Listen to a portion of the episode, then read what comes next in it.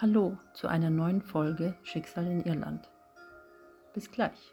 Frau Fabert, können Sie mich hören? fragte er und nahm seine kleine Taschenlampe aus der Seitentasche seines Kittels und leuchtete ihr in die Augen. Sie konnte ihn hören, doch beim Versuch zu antworten fiel ihr auf, dass sie ihre Lippen nicht bewegen konnte, ebenso wie den Rest ihres Körpers. Er fühlte sich für Celine so schwer an, als lasten Unmengen Gewichte auf ihr. Unmöglich, eine Regung zuzulassen. Sie wusste nicht, was mit ihr passierte, warum sie hier lag und warum sie nicht sprechen konnte. Doch eines wusste sie, dass der ältere Herr ihr Boss von Dreamtime Company aus Dublin war. Doch was machte er nun in diesem Kittel? In dem Moment sprach im Hintergrund eine Stationsschwester den älteren Herrn mit Professor Hedford an und gab ihm die Unterlagen, die er antwortete. Wie konnte das möglich sein? Das Aussehen, der Name, alles passte. Deshalb starrte sie ihn weiterhin schweigsam an. Im Hintergrund hörte sie Jessica sprechen. Celine, meine Kleine, ich freue mich so, dass du wieder da bist.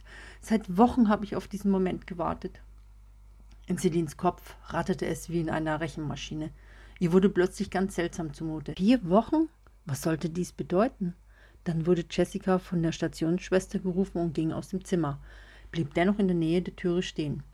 Sie sprach mit der Stationsschwester und danach mit Dr. Hedford. Währenddem kam ein junger Assistenzarzt ins Zimmer, den Celine zuerst nicht bemerkte. Celine starrte verzweifelt an die Decke, fühlte sich wie gefangen und wollte schreien, doch konnte sie es nicht. Sie hörte ein Klackern und wendete ihren Kopf zur Beatmungsmaschine, mit der sie vorhin noch verbunden war.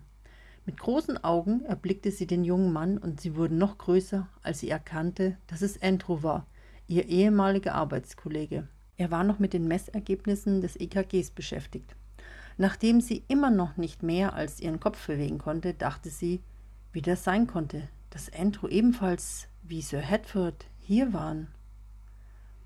Angestrengt versuchte sie zu sprechen, es gelang ihr nicht.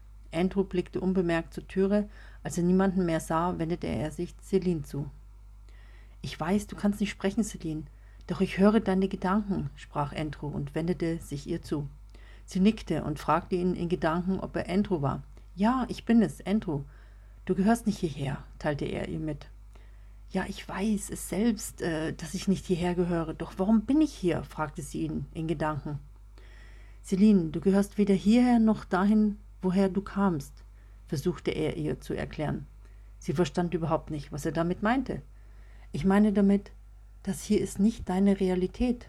Und wo du vorher warst, ist es auch nicht. Genauso wenig wie das Experiment, erzählte er mit anderen Worten, damit Celine es nun verstand. Doch Celine konnte ihn nichts mehr in Gedanken fragen. Augenblicklich wurde sie erneut in ein überaus dunkles Nichts gerissen. Sie konnte nicht atmen, hatte das Gefühl zu ersticken, sie keuchte und hielt sich ihre Hand an den Hals, und als sie ihre Augen aufmachte, befand sie sich wieder in ihrem Zweizimmer-Apartment in Dublin. Wenige Minuten später beruhigte sie sich und atmete erleichtert durch. Erschöpft gähnend regelte sich Celine und war heilfroh, ihre Arme und den Rest des Körpers wieder bewegen zu können. Plötzlich erstarrte sie. Mit abgewinkelten Armen in der Höhe verblieb sie in der Position und wendete ihren Kopf. Erst langsam zu der einen Seite, dann langsam zu der anderen Seite und sah sich irritiert um. War sie wirklich wieder zu Hause? fragte sie sich. Es war genau die Stelle, an der sie mit dem Experiment von Jessica begann. Und sie hatte dieselbe Kleidung an, doch von Jessica ist keine Spur. Etwas verwundert blickte sie noch drein. Und dann kam ein beruhigender Seufzer von Celine. Sie vermutete, dass sie träumte, nur diesmal etwas anders, dieser quälende Traum, den sie sonst hatte. Total entspannt fühlte sie sich und eine innere Ruhe kehrte bei Celine ein. Doch irgendetwas war anders. Und plötzlich kam Jessica ins Wohnzimmer. Celine, Mensch, ich bin froh, dass du wieder bei Bewusstsein bist. Ich hatte solche Angst um dich, sagte Jessica erleichtert. Als sie sah, dass es ihr soweit gut ging, verflog langsam ihre Sorge um Celine.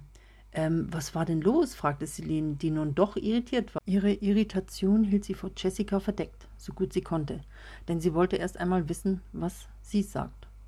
Nun, ich kann es dir gar nicht genau beschreiben. Du warst auf einmal bewusstlos und hattest ziemlich flach geatmet.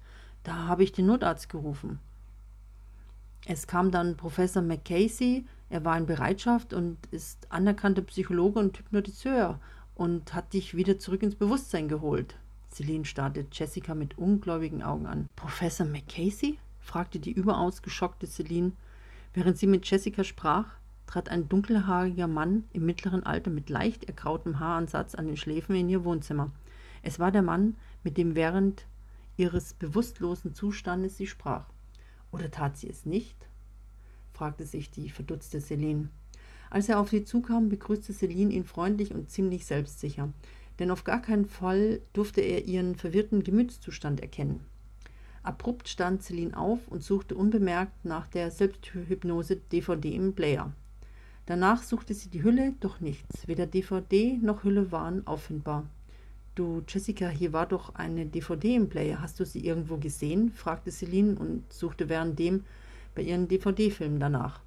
Was für eine DVD suchst du? erwähnte Jessica und wollte nicht weiter darauf antworten. Celine suchte das ganze Wohnzimmer ab und für einen kurzen Moment sahen Dr. Professor McCasey und Jessica ihr dabei zu. Er musterte dann Celine für einen längeren Augenblick, während sie ihre Suche fortsetzte. Nun, falls irgendwelche Irritationen auftreten sollten, dann rufen Sie mich an, kam er zu dem Entschluss und überreichte Jessica seine Visitenkarte, die etwas nervös wirkte. Jessica nahm die Visitenkarte wortlos entgegen. Weder die Karte noch Professor McCasey sah sie an. Ihr Blick galt nur Celine. Ein schlechtes Gewissen plagte Jessica. Professor McCasey nahm seinen dunklen Mantel von der Lehne der Couch und verabschiedete sich freundlich. Doch Celine nahm es nicht wahr, dass Professor McCasey ging. Noch immer hielt sie verzweifelt nach der DVD Ausschau. Jessica reagierte und konfus führte sie ihn zur Wohnungstüre. Celine konnte es nicht fassen. Kein Hinweis auf die DVD. Aussichtslos, wie Celine die Suche fand, stemmte sie gedankenvoll ihre Hände in die Hüften. Und dann plötzlich, wie gelenkt, wendete sie ihren Kopf in Zeitlupentempo auf das Bild über dem Fernseher. Celine starrte es an, schüttelte ungläubig ihren Kopf. Dasselbe Bild mit der wunderschönen Landschaft am Meer und den überragenden Steingebilden in der Gegend sah sie doch in der Praxis von Professor McCasey. Wie aus der Rolle gefallen, hätte sie schreien können. Sie tat es nicht.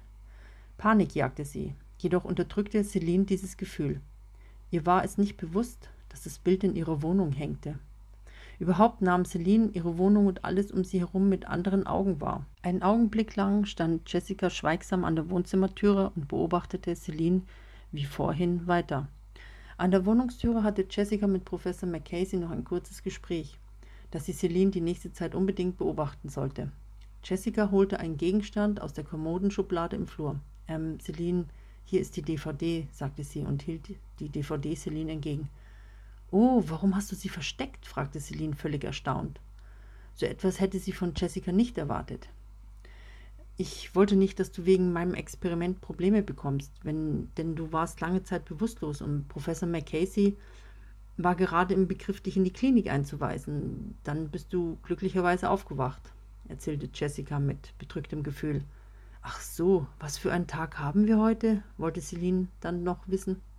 Heute ist der 30.8., ein Mittwoch. Wir wollen morgen zum Shoppen gehen und uns nach einem Abendkleid umschauen, wenn du dich erinnerst, antwortete Jessica. Ja, das weiß ich. Dann scheint alles in Ordnung zu sein. Ich danke dir, dass du mir mit dieser DVD sehr geholfen hast, schmunzelte Celine. Jessica verstand nicht, was Celine damit meinte. Sie wirkte zwar etwas seltsam, jedoch war sie unwahrscheinlich froh darüber, dass es Celine gut ging und sie ihr damit doch helfen konnte. Für Celine war alles klar. Nur sie wusste, was dieses Experiment bei ihr auslöste und sah mit einem zufriedenen Lächeln auf den Lippen weiterhin auf das für sie wunderschöne Bild.